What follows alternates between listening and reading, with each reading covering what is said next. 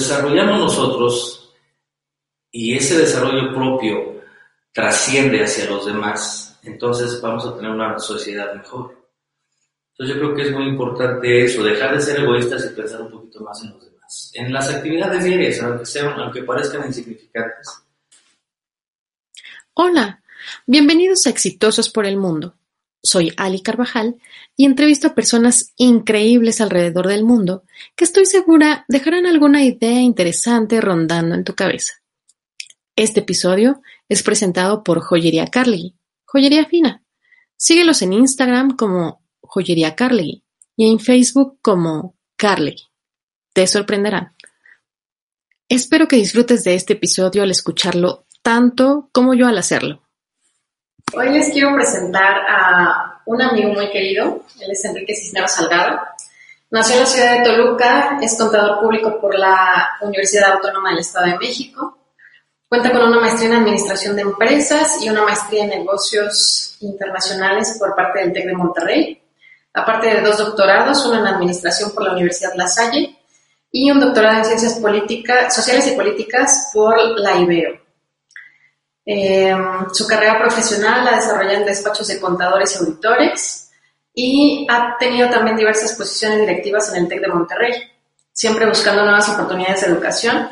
Abrió nuevos programas de posgrado en Colombia, Ecuador, Perú, además de que ha sido consultor y actualmente es asesor académico en la Universidad Digital del Estado de México. También es fundador de la empresa RIWI, ¿sí lo dije? Innovación Tecnológica de Educación.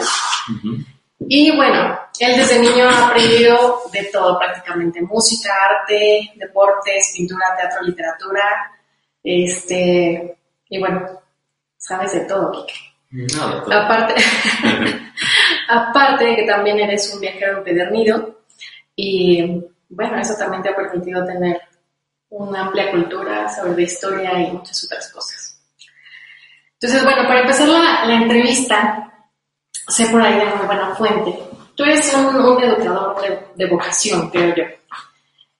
Y sé por ahí que has ayudado a muchas personas, sobre todo a alumnos, que de repente se les atoraba por ahí algo y tú hacías todo lo posible por, por apoyarlos.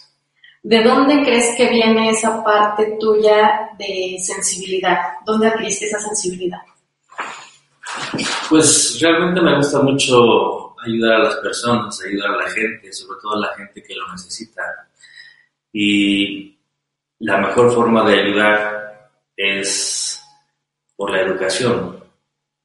Es una de muchas maneras, ¿no? Pero a través de la educación eh, hay una trascendencia. De la persona.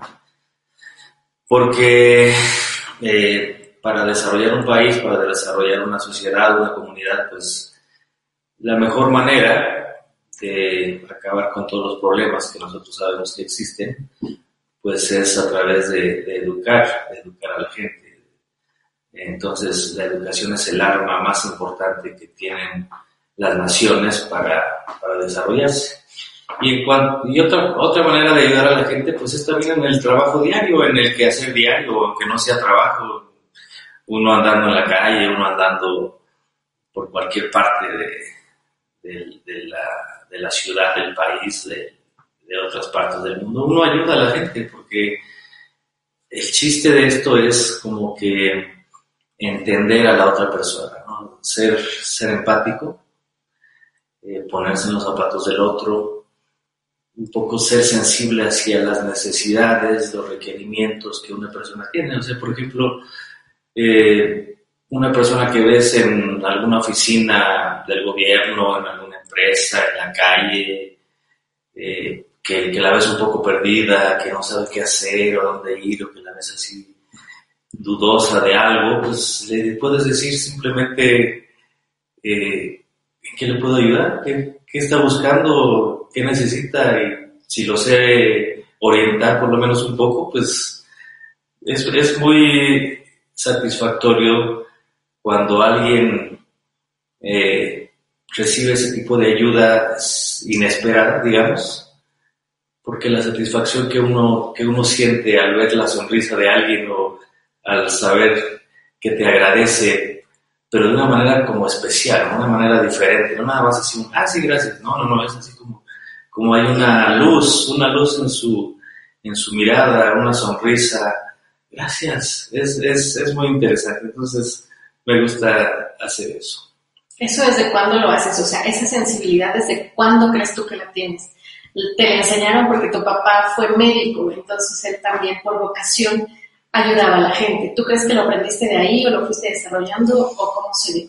Sí, de mi papá y de mi mamá, pues mucho he aprendido de, de ser una persona honesta, de ser una persona pues que, que puede ayudar, eh, que, puede, hacer algo por los demás, ¿no? Y, pero pues también me, me nace a, a, mí ayudar a la gente, ¿no? Ver qué necesita y aunque sea una cosa muy pequeña, aunque sea algo que podría parecer insignificante, que mucha gente no ve, eso es lo importante, eh, pues es, es, eh, es, una gran ayuda para otra persona. O sea, algo que para nosotros puede ser insignificante, para otros es algo muy importante. ¿Cómo crees que esas personas que no tienen esa sensibilidad o que no la han desarrollado puedan empezar a trabajar esa parte? O sea, ahorita estamos como embotados en cada quien su rollo, no me meto con nadie, este, no vaya a ser que me hagan algo, que me involucren en algo malo. ¿Cómo podemos desarrollar esa parte humana con las otras personas? ¿O a ti cómo, cómo, se, cómo, cómo crees que, que, que esas personas que están tan ensimismadas puedan hacer o empezar a hacer? Pues es muy difícil porque en esta sociedad actual somos muy egoístas, pensamos únicamente en nosotros mismos.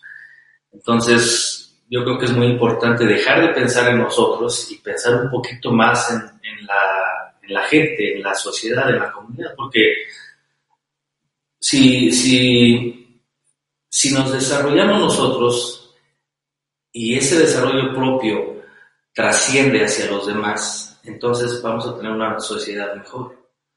Entonces yo creo que es muy importante eso, dejar de ser egoístas y pensar un poquito más en los demás. En las actividades diarias, aunque, sean, aunque parezcan insignificantes, pero eso, eso yo creo que es lo importante. Okay. Siempre has estado rodeado de mucha gente en todos los aspectos de tu vida. ¿No? También has viajado mucho.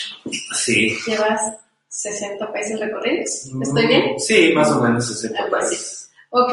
De, de esos 60 países, de todas esas experiencias vividas, ¿cuál crees que ha sido la mayor, la experiencia que más ha marcado tu vida? Una, de manera positiva y la otra de manera negativa y cómo podrías decir que ambas te ayudaron. Bueno, de manera positiva es el conocer a diferentes culturas, diferentes personas, diferentes costumbres, hábitos, el desarrollo de la gente que hay en países tanto desarrollados como países pues muy atrasados o en vías de desarrollo, que uno ve cómo vive la gente, ¿no? Mm, si uno está, por ejemplo, en las grandes ciudades del mundo como Berlín, Nueva York, París, Buenos Aires, etcétera, pues uno ve el contraste tan grande que existe entre los ricos, los super ricos, los, la clase media, y los pobres, ¿no? Como, o sea, uno empieza a analizar cómo es que se desenvuelve la gente. Y en los países eh, donde hay una gran dificultad eh, en cuanto a educación de la gente, en cuanto al desarrollo, en cuanto a falta de oportunidades, pues también uno aprende quizás más, ¿no?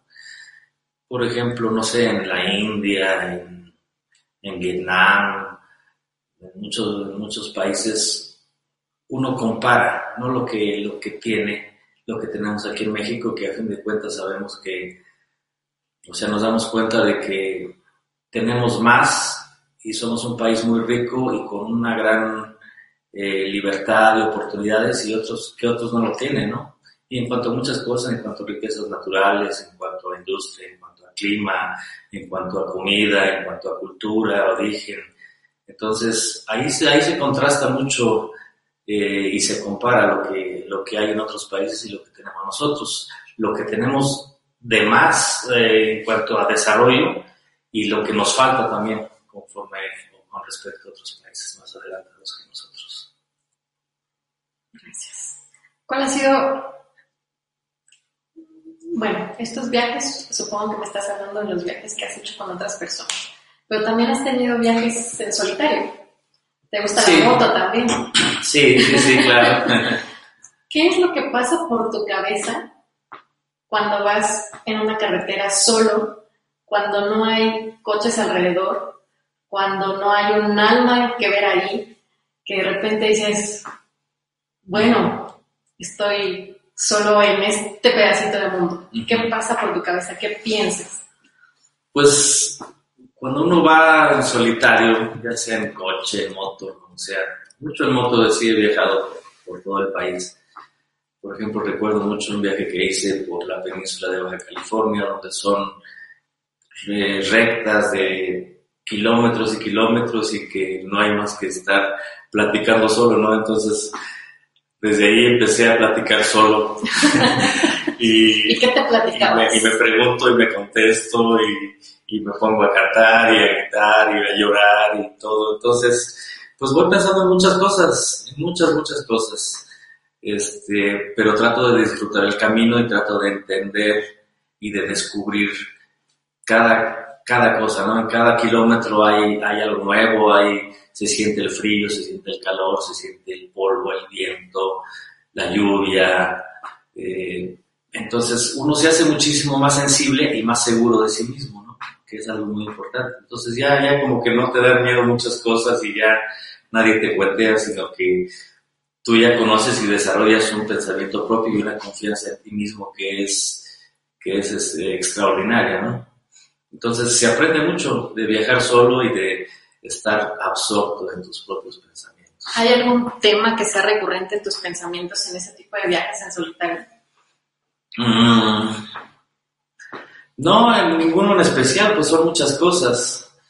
Lo que uno hace, los ahí, ahí, ahí surgen muchas ideas, fíjate, ahí surgen muchos, muchos sueños, muchos proyectos, cómo le voy a hacer para tal o cual cosa.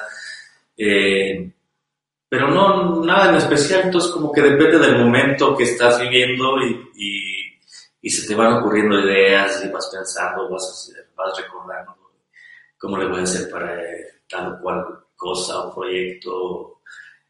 Este, y, y, se va, como que se aclara mucho la mente, ¿eh?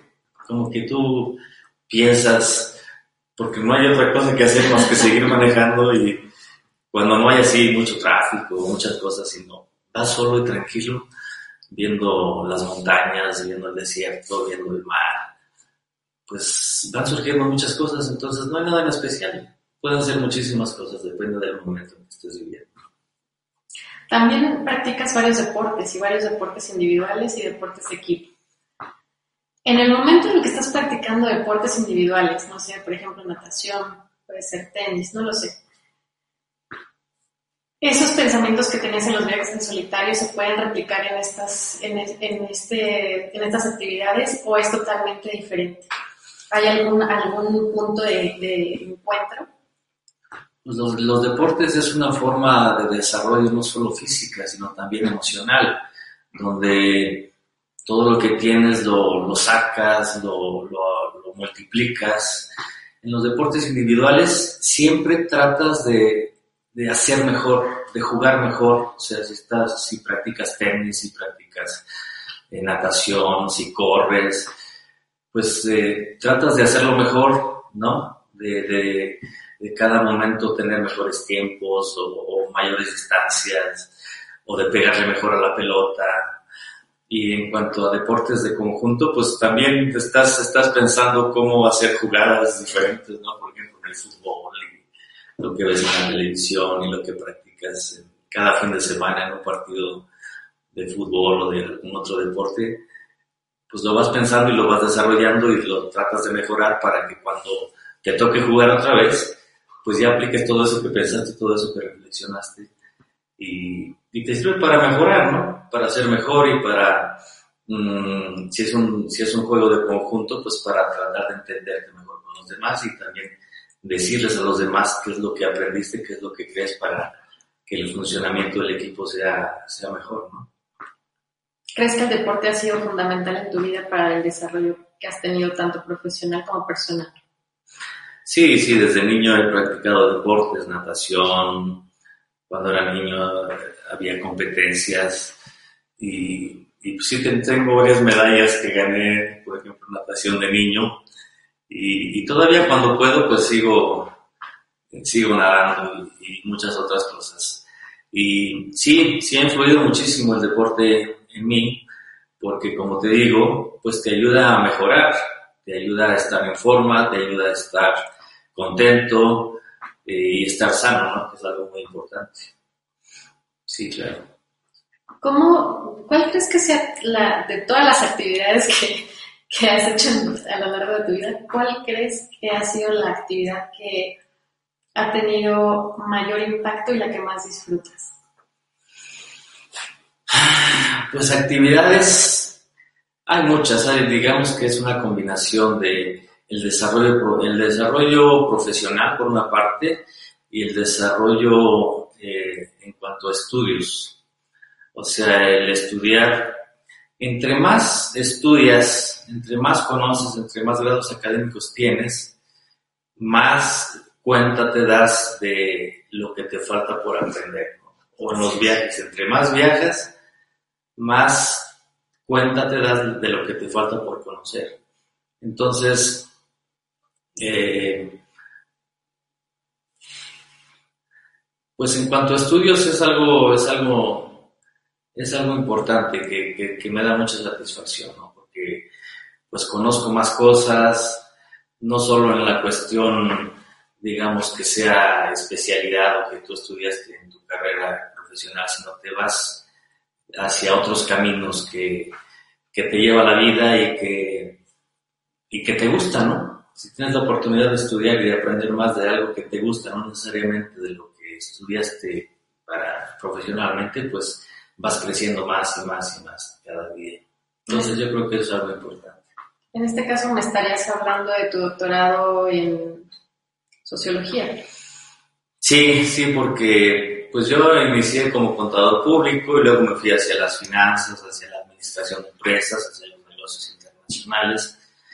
Pero luego dije, yo creo que hay que, el mundo es más amplio que solo eso, ¿no? Y estar siempre con las finanzas y la contabilidad y y, la docencia, pues entonces me fui un poco hacia las ciencias sociales, ¿no? hacia el, estudio del comportamiento de los grupos humanos, del comportamiento de, de, las personas dentro de comunidades, dentro de una sociedad y de la cuestión de la política también, ¿no? que es algo muy importante.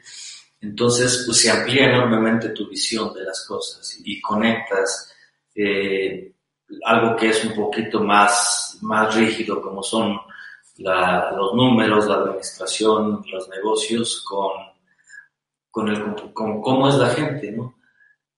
Tienes que desarrollar cierta sensibilidad para poder eh, desarrollarte más dentro de un, tu campo profesional y poder ayudar a los demás también de esa manera. ¿Crees que a partir de ese doctorado todavía fuiste más sensible? ¿O, crees que tuviste una visión totalmente diferente de la gente? No, pues es que en el doctorado en ciencias sociales aprendes muchas cosas, ¿no? Aprendes desde la observación de las comunidades, de los grupos sociales, de los grupos humanos, de los orígenes y del desarrollo en la sociedad que tenemos hoy en día, ¿no? Eh, todos los cambios que hemos visto y que presenciamos todos los días las manifestaciones, los requerimientos o las demandas que tiene la gente de mayor libertad o de, cambios o de oportunidades.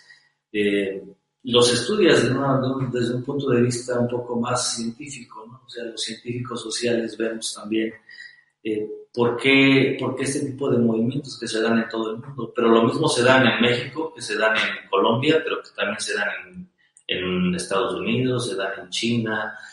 Entonces, eh, pues es algo muy interesante. Son, son tendencias, son momentos de la humanidad, ¿no? Ya no estamos hablando solo de un país o de una región, sino de toda la humanidad y que justamente ahora estamos viviendo y que es algo muy, muy interesante y que hay que ponerle mucha atención. O sea, no es cualquier cosa, las demandas, por ejemplo, ahora de eh, de, la, de la no violencia contra la mujer o de otro tipo de, problemas que, que, existen en la sociedad. Eso a través de la historia hemos visto que, por ejemplo, desde la primavera de Praga en 1968, con los movimientos acá en, en México y, e internacionales, pues hubo cambios, ¿no? Que fueron un parteaguas en la historia y que cambiaron también los regímenes eh, políticos. Entonces no es, no es poca cosa. Entonces eso, eso se estudia, eso se conoce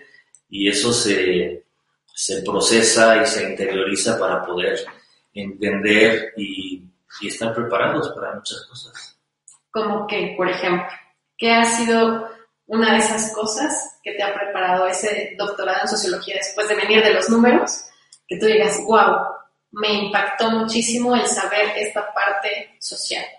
Pues la sociología estudia a la gente, estudia a los grupos humanos y el comportamiento, el comportamiento de la sociedad, de las diferentes comunidades. Entonces, pues te haces más, te, te, hace más sensible, o sea, no son cuestión, ahí no es cuestión de números, ahí se trata de gente, se trata de personas. Entonces, ¿qué es lo que siente la gente? ¿Qué es lo que quiere la gente? ¿Por qué, por qué sufre? ¿Por qué pide eh, determinado tipo de, de cosas, de, de libertades, de, de, derechos, ¿no? Eh, que hay muchísimo, muchísimo de platicar al respecto, pero te, lo importante es que te hace más sensible y conoces desde las bases de los grandes pensadores que ha habido en la humanidad a través de la historia, por qué, por qué tenían ese tipo de teorías, ese tipo de pensamiento y qué eh, repercusiones o qué resultados tenía en la comunidad. Entonces, esa es la forma de, de entender las cosas. Ser más sensible es algo muy importante. Podrías decir, bueno, yo sé que esa sensibilidad la has tenido toda tu vida, podrías decir que ahora esa sensibilidad solamente la tienes como consciente. Eh, ah, bueno, es que ahí ya depende de cada persona, ¿no?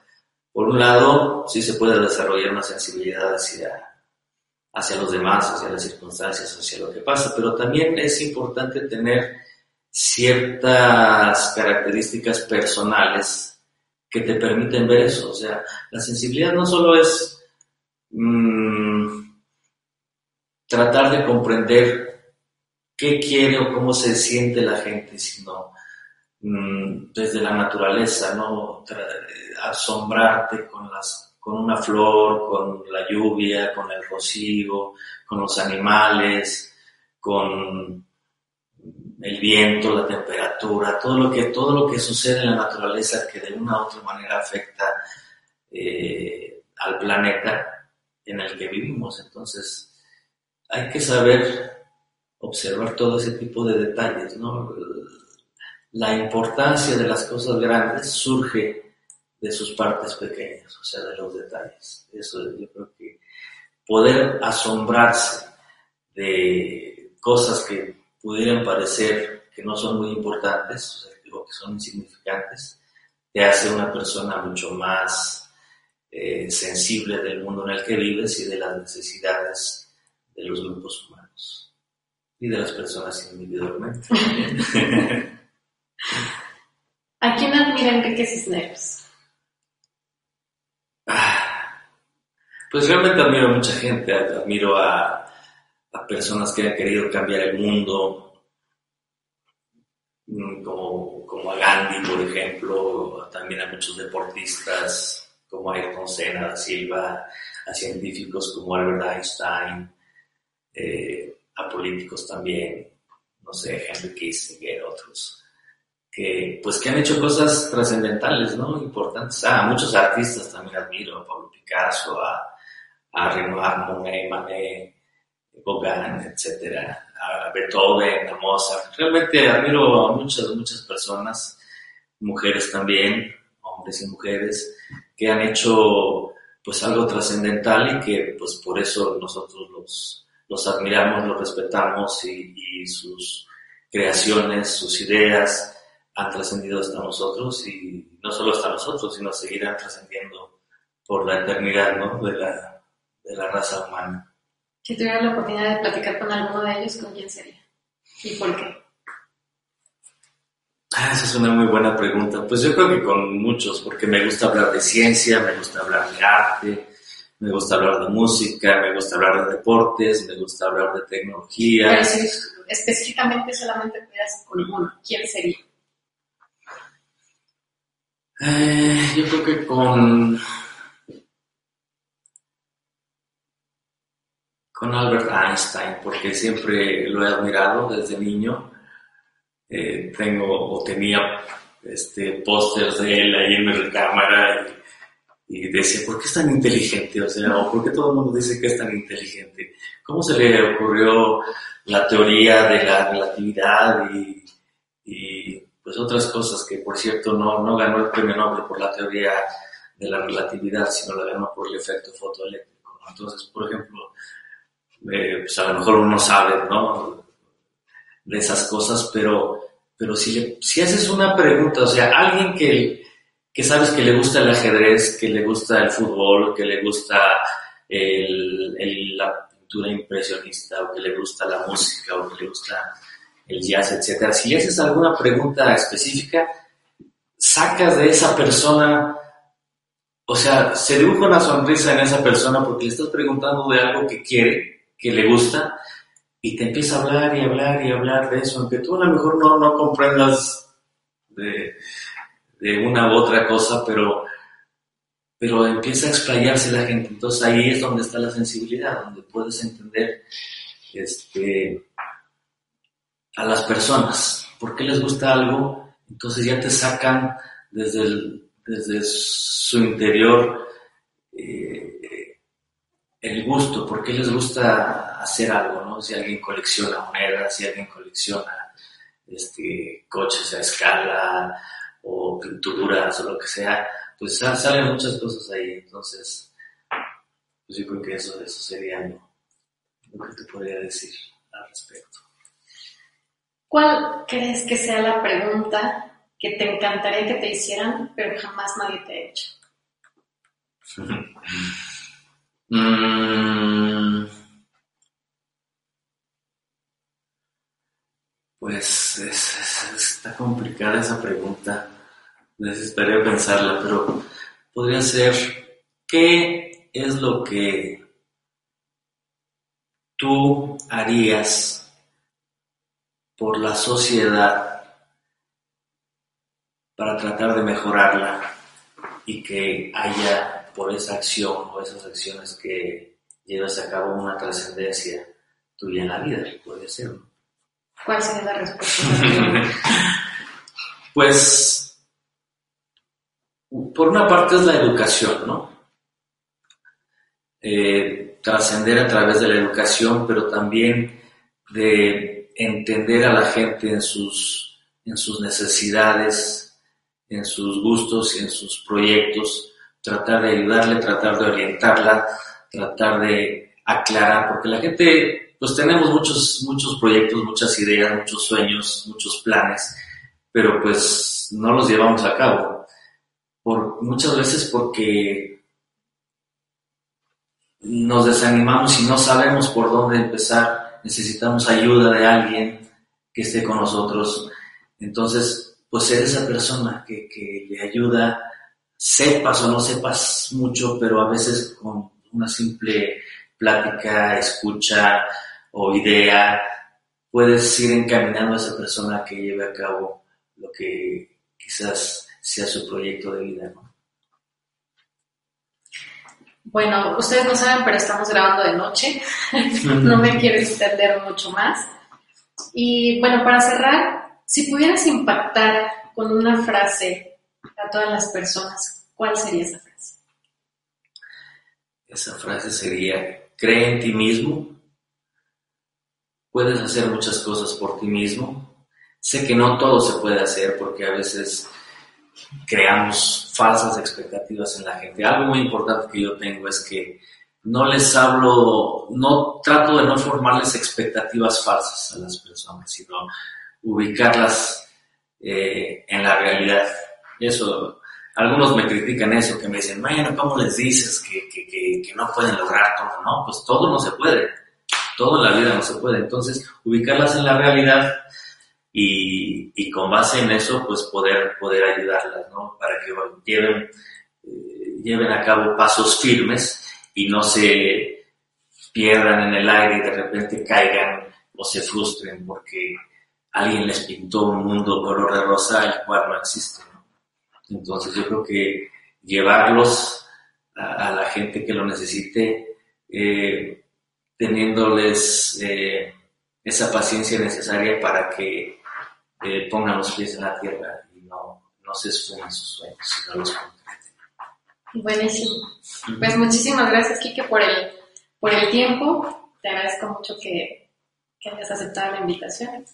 Y bueno, este es tu espacio. Eh, vamos a poner todos tus datos, si nos permites, para que te contacten. Claro que sí. Si, si están interesados en alguna asesoría, no sé. ¿Cómo no? Con mucho gusto. Este, o en platicar, simplemente platicar contigo, la verdad es que siempre, siempre es interesante. Muchas gracias. Muchas gracias, gracias a ti. Gracias. gracias.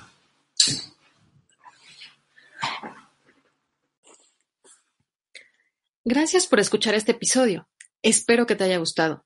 Si te ha servido, por favor compártelo.